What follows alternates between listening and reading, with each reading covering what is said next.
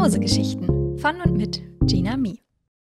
Hallo und herzlich willkommen zurück zu Folge, ich glaube 18 von Mausegeschichten. Ich muss gucken, dass hier niemand in den Raum kommt. Hier hat sich gerade die Tür bewegt. Wir haben heute wieder eine Geschichte vom lieben Yuki, der auch schon die Geschichten Narkolepsie und das Mädchen an der Wand geschrieben hat. Also wieder ein Nicht-Erstlingsschreiber, auch wieder jemand, der bisher bei jedem Lesestream dabei war. Und heute gibt es keine neuen Sachen zu erzählen von vorneweg. Allerdings habe ich heute wieder eine kleine, ich nenne es mal Triggerwarnung mal wieder für euch. Und zwar geht es heute in der Geschichte um ein wenig politische Sachen, aber auch um versteckte Traumata. Wer mit politischen Themen überhaupt nicht oder vielleicht auch mit so versteckteren Traumata gar nicht umgehen kann, der sollte das vielleicht heute nicht hören. Bitte behaltet im Hinterkopf, dass es eine Geschichte ist, dass es eine ausgedachte Geschichte ist, dass wir hier damit keine politischen Statements oder sonst was machen wollen. Es beinhaltet einfach nur etwas politische Themen und ein bisschen das Thema Selbstfindung, glaube ich auch. Aber wie gesagt, bitte im Hinterkopf behalten, es ist nur eine Geschichte. Aber trotzdem, wenn ihr mit politisch angehauchten Themen gar nicht klarkommt, dann vielleicht besser sein lassen. So, und jetzt wünsche ich euch ganz viel Spaß bei Im Antlitz der Zeitenwende von Yuki. Die Piraten am Leuchtturm. Es war ein lauer Sommerabend. Es wirkte auf Marie ungewöhnlich warm für die Tageszeit, aber so war es dieser Tage nun mal.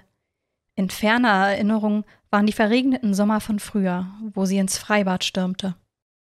Damals, als sie wieder und wieder ins Wasser sprang, vollkommen unbeschwert und danach mit ihren Freundinnen ein Wassereis schleckte. Nein, es war warm, der Schweiß stand ihr auf der Stirn geschrieben, ebenso wie die Fragezeichen dazu, was sie gerade tat. Sie wanderte zwischen Bäumen, ohne Sinn und Verstand. Ein Kuckuck saß auf einem Ast über ihr. Unter ihr knirschten Äste unter dem Druck ihrer Stiefel. Sonnenlicht kämpfte sich vereinzelt durch die Baumkronen und triumphierte genüsslich aus dem Boden, nachdem es das Bollwerk des grünen Blättermeers durchdrungen hatte. Vor ihr sah sie etwas Helles. Es musste eine Lichtung sein. Über ihr kreiste inzwischen der Vogel. Kuckuck, Kuckuck, schallte es in ihre Ohren. Sie ging nun schneller, um zur Lichtung zu gelangen. Ihr Herz schlug schneller.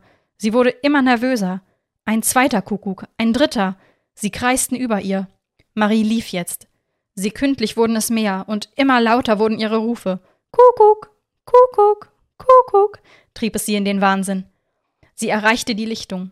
Um sie herum waren nur noch Bäume. Plötzlich war es still. Die Tiere waren weg. Keine grauen Federkleider mehr, kein verächtliches Singen der Vögel.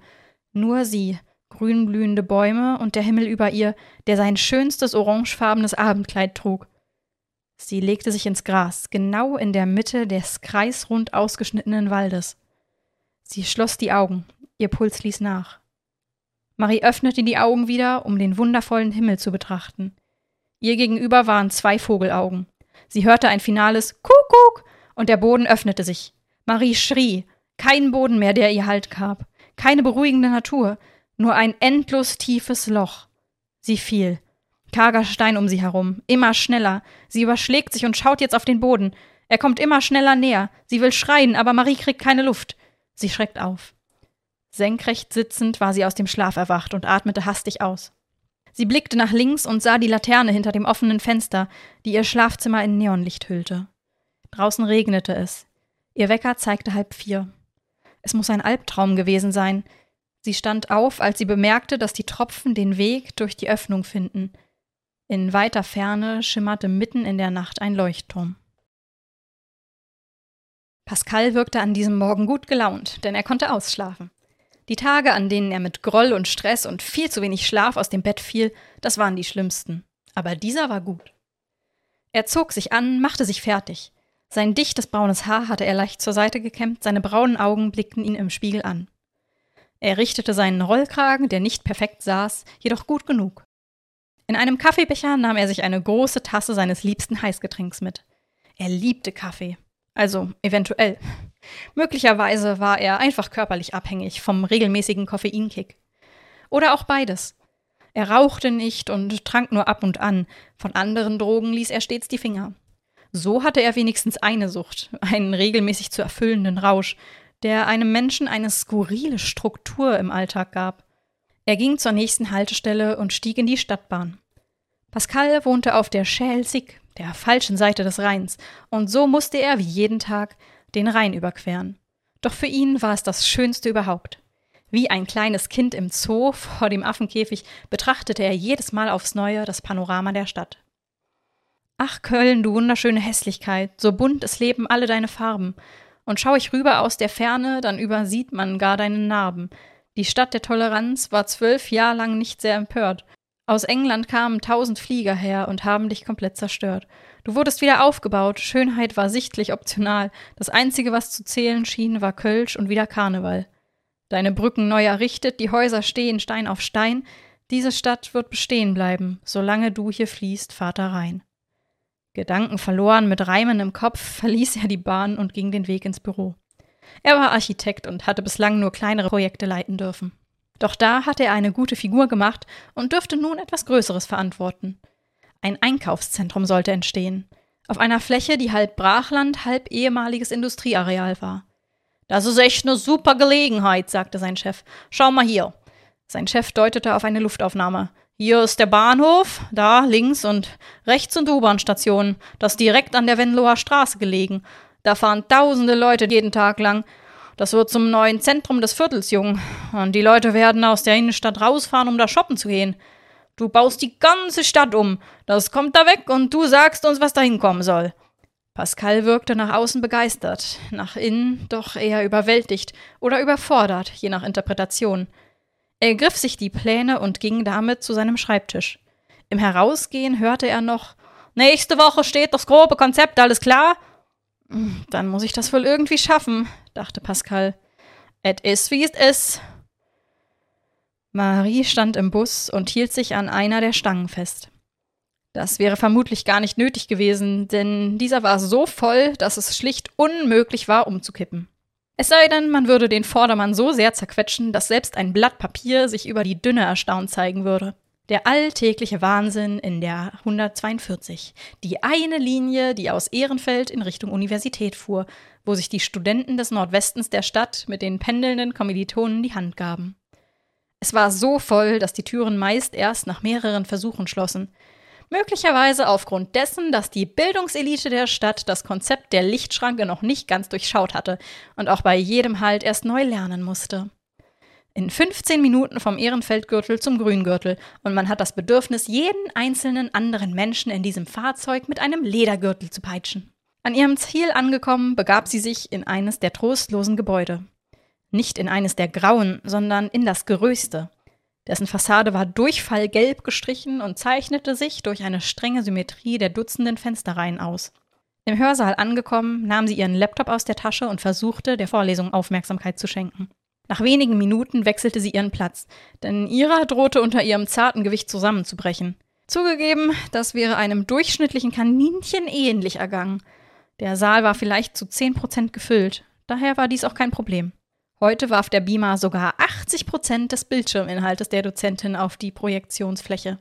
Lediglich die letzten 20 Prozent illuminierten den von der Wand bröckelnden Putz. Es war einer der besseren Tage in der Universität Köln. Marie war immer da, wenn ihre Anwesenheit verlangt wurde, doch glücklich war sie nie. In einer Vorlesung konnte man sich nicht entfalten. Man konnte höchstens durch eine geschickt platzierte, intelligente Frage Wissen erlangen oder zumindest mit Fachwissen glänzen. Oder eben das Gegenteil bewirken, doch es war ein Raum für Fakten, nicht für Gefühle, ein Ort des Wissens und des Vermissens von Sinnhaftigkeit. An solch einen Ort voller Gefühle und Sinnhaftigkeit wollte Marie, und sie hatte Glück. An diesem Freitagmittag war dieser Ort nicht mehr weit. Es nieselte über der Rheinmetropole. Das stellte Pascal beim Verlassen seines Büros fest. Er wollte sich das Gelände vor Ort anschauen, denn das war in einer Gegend, wo er sonst eigentlich nie war. Es waren nur ein paar Stationen mit der S-Bahn. Er stieg aus und lief Richtung Ausgang Venloer Straße. Uringeruch lag in der Luft, als er auf die Treppen zuging. Während er diese hinaufstieg, wich der Geruch dem von Holzkohle. Er ging aus dem Bahnhof hinaus direkt auf ein großes Gebäude zu. Kölner Industriewerke stand in goldener Schrift auf seinen Backsteinen. Backsteine waren hier ohnehin überall zu sehen. Der Bahndamm rechts von ihm, ebenso wie die Fassaden der alten Industriehallen auf dem ganzen Gelände und nicht zuletzt der Leuchtturm, der sich über ihnen erhob fernab der Küste, fernab vom Wasser. Und doch stand er hier, hoch über den Häusern. Aber er leuchtete nicht. Hier war kein Licht, das den Menschen den Weg wies. Es war einsam und kalt. Das Einzige, was Wärme spendete, war das Kebabland einige Meter weiter, was für den Kohlegeruch verantwortlich war und die Menschen mit Adana-Döner erfreute. Der Ort gefiel ihm nicht. Alles, wofür er Kollen kannte, das Leben, das Farbenfrohe, das Herzliche, all das fehlte ihm. Und er versprach sich, dass er es ändern würde. Und wenn es nicht gelingen wollte, dann galt immer noch et kütt wie et gütt. Marie stand in ihrem Badezimmer und putzte sich die Zähne. Rhythmisch, als wäre sie ein Roboter, kreisten die Bürsten über ihre weißen Zähne. Sie musterte sich im Spiegelbild, ihren zierlichen, mädchenhaften Körper ohne Kanten, als wäre sie frisch aus der Barbie-Verpackung geholt worden. Doch sie sah diesen nicht. Das Einzige, was sie sah, war zu viel Gewicht, unnatürlich kreidebleiche Haut und ein paar asymmetrische Brüste. Ein wunderhübsches Mädchen, welches von Selbstzweifeln zerfressen wird, wie der Apfel vom Wurm. Wenn sie sich doch nur durch ein fremdes Paar Augen sehen könnte. Sie zog sich an und verließ ihre Wohnung. Die Straße war von den Laternen hell erleuchtet, der Himmel dunkel. Sie reihte sich ein in die Gestalten der Nacht. Ihr schwarzer Hoodie ging weit über ihre Hüfte, die Kapuze hatte sie sich tief ins Gesicht gezogen. Ihre schwarzen Leggings kontrastierten die schneeweißen Sneaker, deren schwarzer Haken allerdings zu ihrer schwarzen Handtasche passte. Sie wollte an einen Ort, wo alles einen Sinn hatte, und so ging sie alleine die Straßen entlang, der Himmel ebenso dunkel gekleidet wie sie selbst. Nur um sie herum strahlten die Lichter dieser Welt. Vor ihr sah sie einen alten Mann, der vor der Wirtschaftstür stand. Er blickte in seine Handfläche und zählte Geld. Marie passierte ihn und blickte hinauf.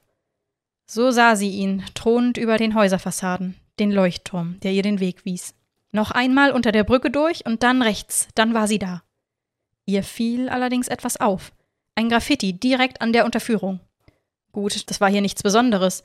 Eine kahle Stelle an der Wand würde vermutlich mehr Aufmerksamkeit erregen. Doch dieses hier war sehr groß. Ein Piratenschiff vor hellblauem Himmel, davor eine faschistische Armee, die marschierte. Im Hintergrund brannte etwas, aber sie wusste nicht genau was. Es handelte sich um eine Synagoge. Links davon eine rote Wand, auf ihr 20 weiße Blüten mit gelbem Stempel. Sie warf einen Blick um die Ecke. Es war aufgrund der Beleuchtung nicht besonders leicht zu erkennen. Diese Wand war weiß, auf ihr ein Musiker, der mit seinem Cello zu verschmelzen schien. Eine offene Tür. Durch sie hindurch sah man zwei Männer, die erhängt wurden. Edelweiß Pirate Hanse sich genannt. Wo dat Blümchen blöd hat, do war Widerstand. Sie dachte kurz darüber nach, doch als eine Gruppe Menschen hinter ihr langging, zog deren Lärm sie aus der Gedankenwelt. Marie drehte sich um, ging weiter in die Heliosstraße und stellte sich in die Schlange. Nach etwas Wartezeit dürfte sie die alte Werkzeughalle betreten. Industrieller Charme trifft auf Techno, Subkultur auf Historie. Die Beats trieben sie durch die Nacht. Sie erlebte eine Metamorphose mit den anderen Tanzenden. Hier traute sie sich die Kapuze abzunehmen. Hier war sie Marie. Eine Tafel aus Bronze am Bahndamm angebracht. Irgendjemand hat ihr einen Strauß Blumen vermacht. Ein Spielzeugladen im Angesicht, eine Traumwelt schön und bunt. Der Wind ruft über den Platz, wo einst der Galgen stand. Es strahlte noch Licht aus einem einzelnen Fenster drüben in Deutz. Das Fenster gehörte zu Pascals Wohnung und vor diesem saß er an seinem Schreibtisch. Er war voll mit Bildern, Zetteln, Stiften und Notizen. Er wusste, dass man von ihm schnelle Ideen erwartete. Wie soll es aussehen? Was gehört in das Einkaufszentrum? Zu teuer darf es auch nicht sein und es braucht was Besonderes, schossen die Fragen in sein Hirn. Er kritzelte auf Lageplänen, entschied sich für Häuser, die weg mussten. Dann revidierte er wieder seine Entscheidung und warf alles über den Haufen. Es muss irgendeinen Unique Selling Point geben, ansonsten wird doch niemand kommen, verzweifelte Pascal im Angesicht seiner Aufgabe. Er legte seinen Kopf auf den Schreibtisch und schlief ein. Marie verließ den Club. Sie hatte die ganze Nacht getanzt, die Füße taten weh, die Augenlider waren schwer. Kein Guten Morgen Barbarossa-Platz und die gesungene Frage, ob dieser auch schon wach sei, erübrigte sich, als ihr jemand einen Flyer in die Hand drückte. Sie steckte ihn in ihre Handtasche, ohne ihm eines Blickes zu würdigen. Marie stand vor ihrer Wohnungstür und schaffte es bereits beim vierten Versuch, den Schlüssel erfolgreich ins Schloss zu manövrieren. Sie zog den Hoodie und ihre Hose aus und fiel zu knapp drei Vierteln ins Bett. Das letzte Viertel hiefte sie unter größtmöglichem Kraftaufwand auf die Matratze. Kurz darauf stellte sie eines der Beine doch wieder auf den Boden, um die in einer konstanten Drehung befindliche Welt zu stoppen. Damals, als in der braunen Nacht die Freiheit verreckte und man ein ganzes Volk in eine Uniform steckte, da blühte in unserer Stadt ein Blümchen auf den Wiesen und im Blumentopf, doch das ging nicht ein, trotz Hakenkreuz und Totenkopf. Die Sonne schien wieder. Marie war fit und sie lag auf einer Picknickdecke im Gras.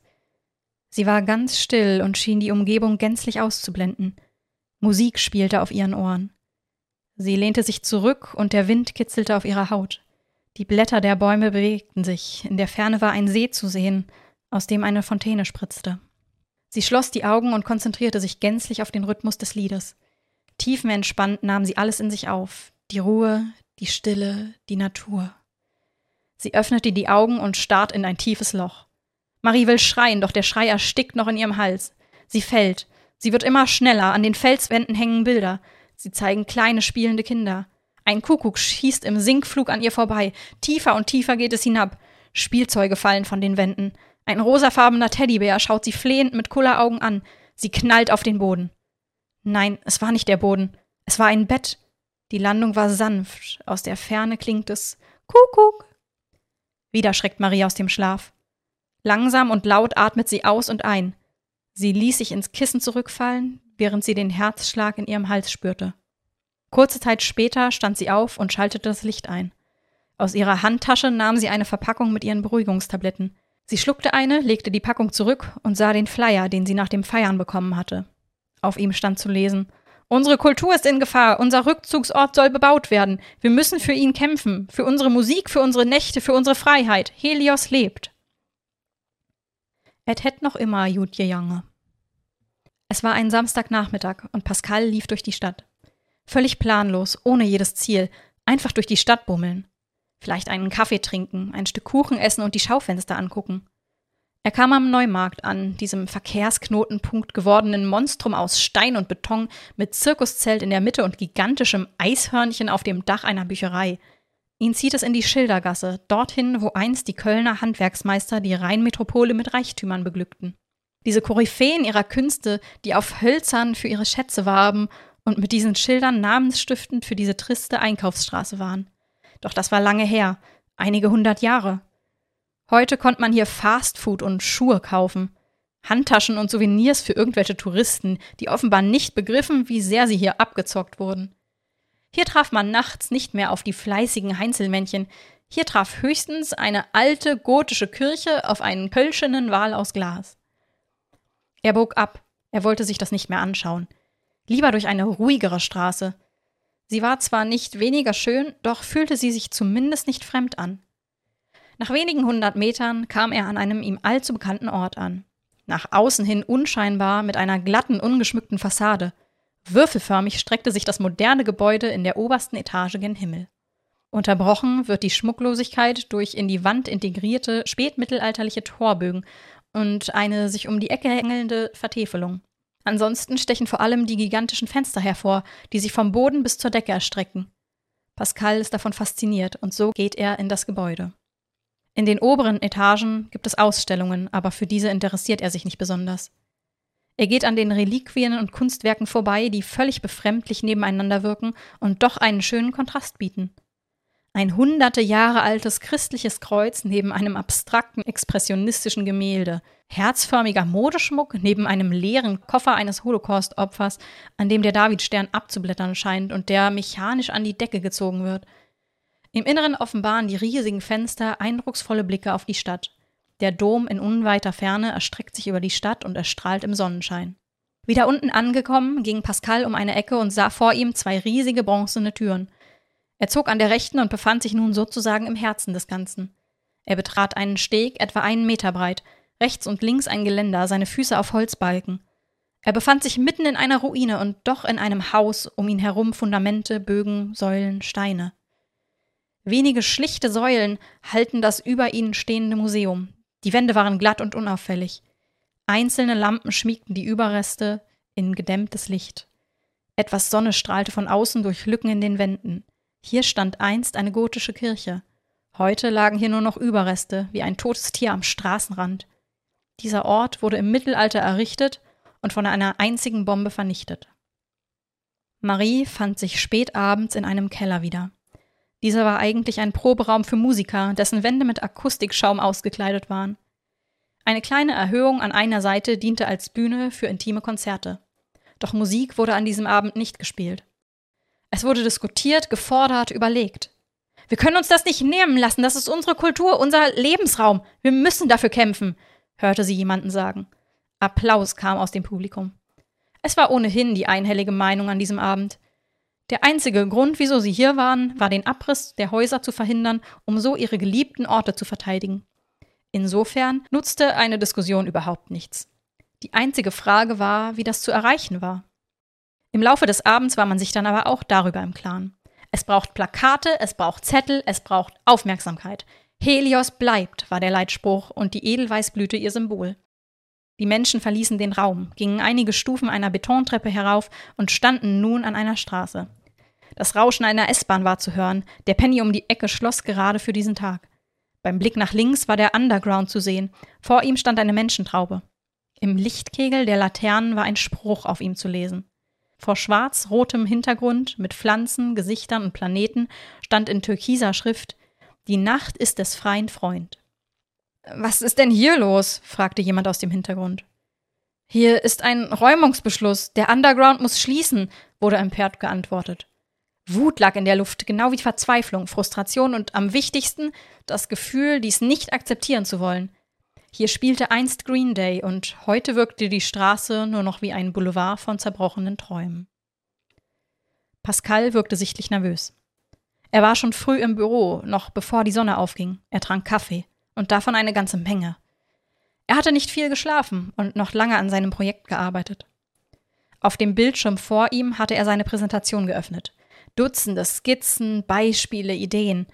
Alles, was ihm in den Sinn kam und das für die Investoren interessant sein könnte. Doch er war unzufrieden. Wieso musste denn etwas komplett zerstört werden, um etwas Neues zu erschaffen? Es existiert doch bereits. Wieso nutzen wir es dann nicht? fragte sich Pascal. Wieso ist das überhaupt keine Option? Die Zeit verging und seine Beine wurden zittriger. Es war Zeit. Er stand auf und ging in den Meetingraum. Seine Hände waren schwitzig. Auf den Stühlen saßen seine Vorgesetzten, die Investoren und einige weitere Menschen, die er nicht kannte. Er stellte sich vor. Es fühlte sich an, als habe er einen Kloß im Hals, aber er zog es durch. Er präsentierte seine Ideen. Verschieden große Läden für jeden Bedarf, kleine Shops im Gang für eine Atmosphäre wie auf einem Bazar, Restaurants in der Mitte aus aller Welt. Alle Kulturen sollten eine Heimat haben, wie es in Ehrenfeld so üblich war. Die Materialien alle edel, Marmor an den Wänden und Böden aus tollen Steinen. Ein Glasdach für natürliches Licht. Pascal redete immer weiter. Er wurde sicherer und vergaß, dass ihn alle anstarrten. Und er vergaß all seine Zweifel an dem Projekt. Als es fertig war, quotierten die Anwesenden sein Projekt mit Applaus. Wo diese Blume blühte, da war Widerstand. Der Schock, dass der Underground schließen muss, saß noch tief, als Marie sich zum erneuten Treffen der Gruppe gab. Sie hatten heute etwas Besonderes geplant. Es war früher Abend, die Menschen kamen gerade von der Arbeit nach Hause. Die Straßenbahnen waren voll, ebenso die Restaurants, an denen sie vorbeiging. Das alteingesessene Kölsche Brauhaus, daneben ein syrischer Imbiss, gefolgt von einem hawaiianischen Bowlladen. Typisch für diese Gegend, die sich irgendwo zwischen dreckig und alt, modern und gentrifiziert befand. Marie war nervös. Sie trug wieder ihren schwarzen Oversized-Hoodie, dessen Kapuze ihr bis zu den Augen reichte. Eine dunkle Jeans und die schwarz-weißen Sneakers entsprachen ihrem inneren Gefühl. Sie hörte aus der Ferne ein Rauschen einer großen Menschenmasse. Als sie näher kam, glaubte sie ihren Augen nicht. Edelweißpiraten, so hat man sie genannt, wo das Blümchen geblüht hat, ja, da war Widerstand. Pascal war emotional aufgewühlt, als er nach Hause kam, müde noch dazu. Er setzte sich auf die Couch und bestellte eine Pizza. An der Flasche Wein vor ihm war der Korken längst entfernt. Der glücklich machende Traubensaft war ins Glas geflossen und fand Schluck für Schluck den Weg in seinen Mund. Es klingelte, er nahm sein Essen entgegen und verspeiste es in kurzer Zeit. In der Zwischenzeit hatte er sich bereits zweimal nachgeschenkt. Er schaute auf sein Handy. Breaking News stand in einer Push-Mitteilung. Er starrte seinen Bildschirm an und war sichtlich überrascht, aber auch neugierig. Was da wohl passiert ist, dachte er, während er sich die Schuhe anzog und das Haus verließ. Er ging wieder zum Bahnhof, stieg erneut in die S-Bahn und verließ sie abermals an der Venloer Straße. Doch das Bild, was sich ihm bot, war vollkommen anders als beim letzten Mal. Nichts Tristes, nichts Leeres. Er stand in einem Menschenmeer. Alle waren glücklich, an die Wände waren bunte Blüten gesprayt. Aus Lautsprechern schallte Musik, die Menschen tanzten, tranken, hatten Spaß. Solche Bilder sah man sonst nur an Karneval, nur dass die Leute sich dort kostümierten. Hier waren sie, wer sie nun mal waren. Und das war in Ordnung. Jeder dürfte hier sein, wer er ist. Niemand wurde hier weggeschickt, weil er die falschen Sachen trug oder nicht ins Bild passte. Er kämpfte sich durch die Menge in Richtung Straße. Es war nicht so einfach, denn der Wein zeigte seine Wirkung. Er drängelte sich an Menschen vorbei. Ein unbekannter Mann gab ihm einen Bützje. Etwas abseits tanzend sah er sie. Mit Kapuze im Gesicht und einer Flasche Kölsch in der Hand tanzte sie zur Musik, als wäre sie voll und ganz von ihr eingenommen. Er ging auf sie zu. Pascal erblickte ihre wunderschönen Augen und das einladende Lächeln. Er wollte zu ihr hin, doch ein Strom an Menschen zwang ihn, einen Umweg zu gehen. Als er bei ihr ankam, war sie bereits verschwunden. Marie war glücklich. Sie hatte immer Schwierigkeiten mit Menschen um sich herum, doch sobald sie unter ihnen war, verlieh es ihr Energie. Sie hatte jegliche Kontrolle über ihren Körper abgegeben und ließ sich treiben. Frei von Zwängen, nur der Rhythmus, den sie spürte. Und der Alkohol tat ihr gut, so gut wie noch nie. Es trieb sie fort in Richtung der Widerstandsgruppe. Alle waren glücklich, so ein Event auf die Beine gestellt zu haben, diese Energie freigesetzt zu haben und letztendlich das Projekt Helios bleibt so präsent gemacht zu haben. Es vergingen einige Stunden. Leute kamen und Leute gingen. Die Stimmung war ausgelassen und die Musik laut, die Menschen glücklich und die Szenerie vertraut. Es war längst dunkel und die Straße erstrahlte im Neonlicht. Flackerndes blaues Licht untermalte die Stimmung. Sie tanzten gemeinsam, bis sie realisierten, dass es nicht irgendwelches blaues Licht war. Im Hintergrund der Musik konnte man Sirenen erahnen. Sie kamen näher. Es wurde lauter. Aus der Ferne schallte es Diese Veranstaltung ist aufgelöst. Begeben Sie sich umgehend nach Hause. Die Masse reagierte überrascht, doch die Gruppe stellte die Musik lauter. Sie waren eindeutig in der Überzahl, doch an Tanzen war nicht mehr zu denken. Kurze Zeit später erklang es erneut. Diese Veranstaltung ist umgehend beendet. Sollten Sie sich dem widersetzen, werden wir es mit Zwang durchsetzen müssen. Mit einem Megafon flehte jemand die Menschen an zu bleiben, damit Helios bleiben könne, doch ein signifikanter Teil zog sich zurück. Wie Wasser durch Rohre floss ein Strom von Menschen durch die Straßen, ein Teil in die U-Bahn. Von beiden Seiten rückte die Polizei näher, als sie merkten, dass die Menge kleiner wurde. Wer jetzt noch da war, der würde auch bis zum bitteren Ende bleiben. So blieben sie stehen. Die Kapuzen hingen tief, einige zogen Masken an. Ein Wasserwerfer rückte vor. Sie bewegten sich nicht. Das ist unsere letzte Warnung, rief es aus einem Lautsprecher. Ein kollektiver Gruß aus diversen Mittelfingern zeigte, dass die Warnung auf taube Ohren stieß, und so schoss ein Schwall gebündelten Wassers aus dem Polizeifahrzeug. Die Musik war längst verstummt. Es klang nach Sirenen und Geschrei. Ein junger Mann wurde getroffen und fiel zu Boden. Im Stress zog sich die Gruppe Richtung Heliosstraße zurück. An den Wänden sah man ihre Blüten.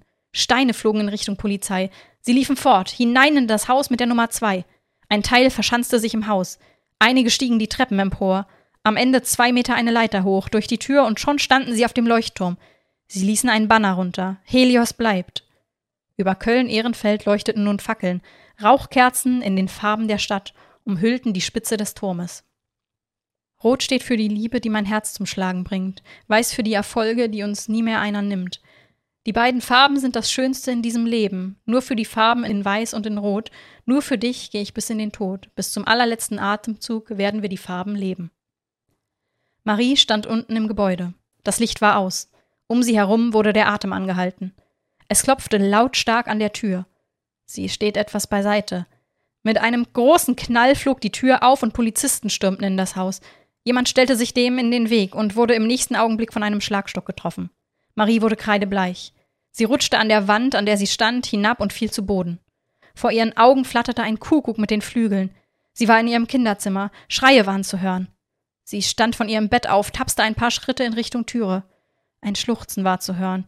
Ihre Mutter lag am Boden, Blut lief aus ihrer Nase. Ihr Vater brüllte: Geh ins Bett! Marie begann zu weinen. Sofort! setzte er nach. Sie sah verschwommen ihre Mutter am Boden liegen. Die Kuckucksuhr brüllte. Es war elf Uhr. Nichts bleibt, wie es war. Am frühen Morgen öffnete Marie die Augen. Es war ein einziges Chaos im Proberaum, wo sie vorher schon einmal war. Es waren längst nicht alle hier, die sie am Abend zuvor gesehen hatte, aber dennoch relativ viele der Gruppe. Einige hatten Blessuren, aber im Angesicht der Situation der vergangenen Nacht wirkte es recht harmlos. Die Tür schlug auf. Leute, Leute, das müsst ihr sehen, rief eine Frau hastig in den Raum. In der Hand hielt sie eine Ausgabe des Stadtanzeigers. Oberbürgermeisterin geschockt von Ausmaß der Gewalt und darunter ergänzend ein Zitat Wir werden das Projekt vorerst stoppen. Wir wollen keine Gewalt, sondern erneut in den Dialog treten, hieß es. Skepsis breitete sich im Raum aus, gefolgt von großer Freude, etwas erreicht zu haben. Als Pascal am nächsten Morgen aufstand, um ins Büro zu gehen, war er nicht alleine.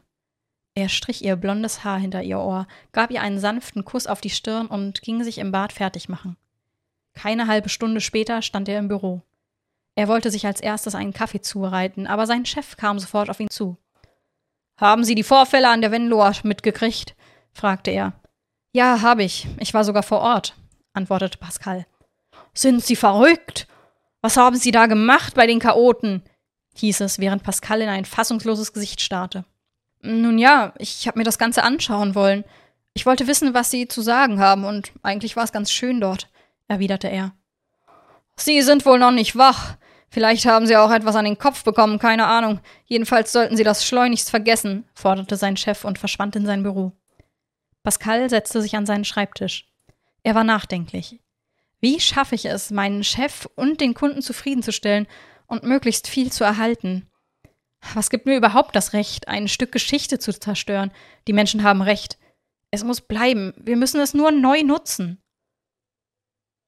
Was auch passiert. Marie lief durch die Stadt. Es war gegen Mittag und sie hatte sich von den Strapazen erholt. Die Straßen wirkten leer. Lediglich der Autoverkehr floss im gewohnten Maße an diesem regnerischen Tage. Sie ging am Bahndamm entlang, diesem gewaltigen Koloss, der diesen Stadtteil teilt und irgendwie auch verbindet. Er bildet rund um den Bahnhof eine Art Zentrum und das, obwohl es eine Blockade ist, die nur alle paar hundert Meter durchlässig wird. Hier gab es kaum einen Meter, der nicht besprüht war, Trotz grauem Himmel leuchteten alle Farben dieser Welt. So ist Köln eben, grau und hässlich. Doch das, was zählt, ist das bunte, herzliche, willkommene, sobald man in diese Stadt kommt. Die wunderschöne Hässlichkeit, so hässlich, dass die Menschen umso bunter sein müssen.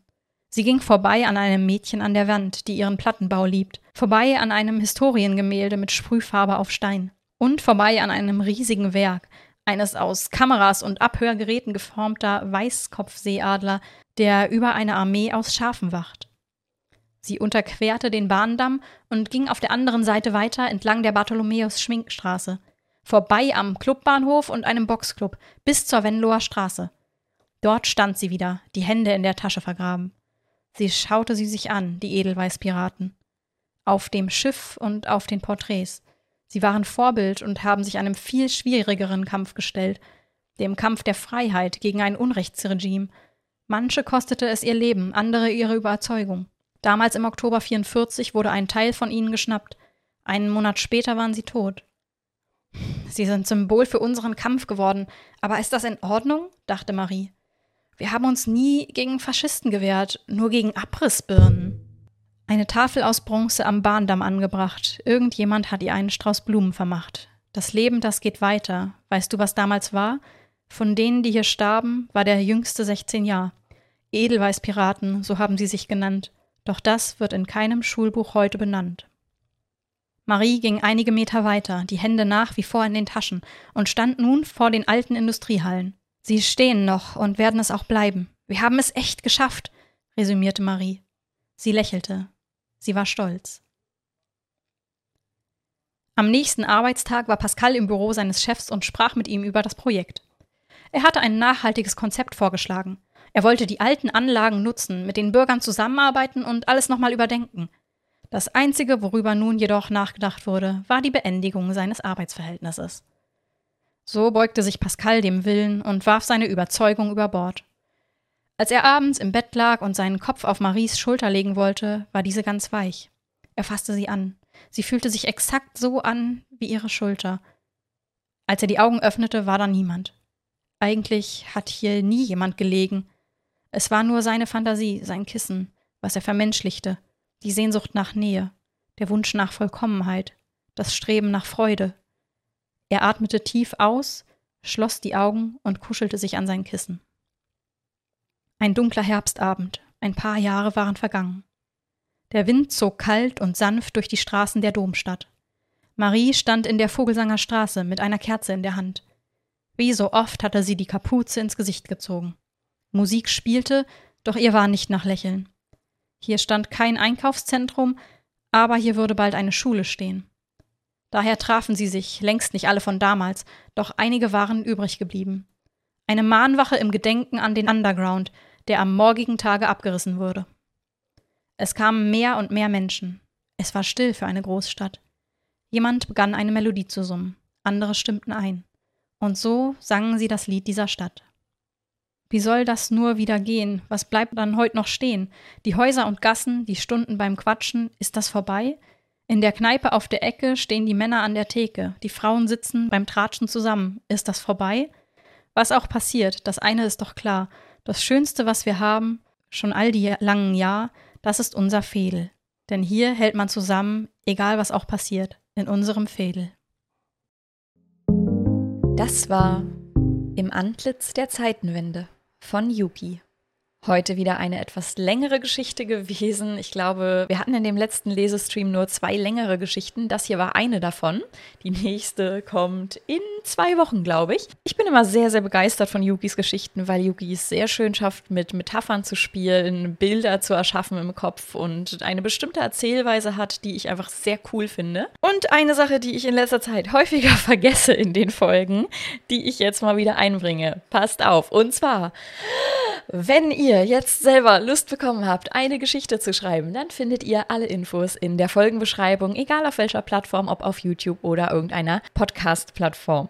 Dort findet ihr einen Drive-Link, wo ihr nicht nur alle vergangenen Geschichten als EPUB-Dateien und auch als PDFs findet, sondern auch eine Vorlagendatei für verschiedene Programme und ein Dokument, wo ihr alle Vorgaben drin findet. Zum Beispiel, welche Themen sind erlaubt, welche Themen nicht, wie viele Wörter muss ich mindestens oder darf ich maximal schreiben. Das alles findet ihr in dem Drive-Ordner in der Beschreibung. Wenn ihr jetzt Lust bekommen habt, mitzumachen, dann findet der nächste Lesestream am Sonntag, den 13. November statt. Wenn ihr bei diesem Lesestream dabei sein wollt und wollt, dass eure Geschichte auch an diesem Tag vorgelesen wird, dann schickt eure Geschichte bitte bis spätestens eine Woche vorher ein, da ich das alles immer nochmal korrigiere und mehrmals drüber lese, bevor der Lesestream überhaupt stattfindet. Das habe ich die letzten Male sehr häufig vergessen. Muss ich mal wieder häufiger daran denken, dass ich euch daran erinnere, dass ihr alles in der Folgenbeschreibung findet. So, da ist meine Stimme kurz irgendwie ganz komisch nach oben gegangen. Und jetzt wünsche ich euch noch einen wunderschönen Tag. Wir hören uns in der nächsten Folge von Mausegeschichten. Ihr hört natürlich jetzt noch ein paar Outtakes, weil das war eine lange Geschichte, da gab es viele Versprecher. Und bis denne! Aufmerksam zu, auf der Vorlesung Aufmerksamkeit zu schenken. Das stellte Pascal beim Verfassen seines, Verlassen seines Büros fest. Uringelo. Hier traute sie sich die Kapute ab, den Fe dem Feiern bekommen hatte. Auf ihm stand, den sie dem sie nach den abstrakten Expressionisten wurde hier weggeschickt, schickt, Gehör Abhörgeräten gefangen sitzen beim Tratschen, beim Tratschen zusammen. Tralalala, ich weiß nicht, was ich sagen soll.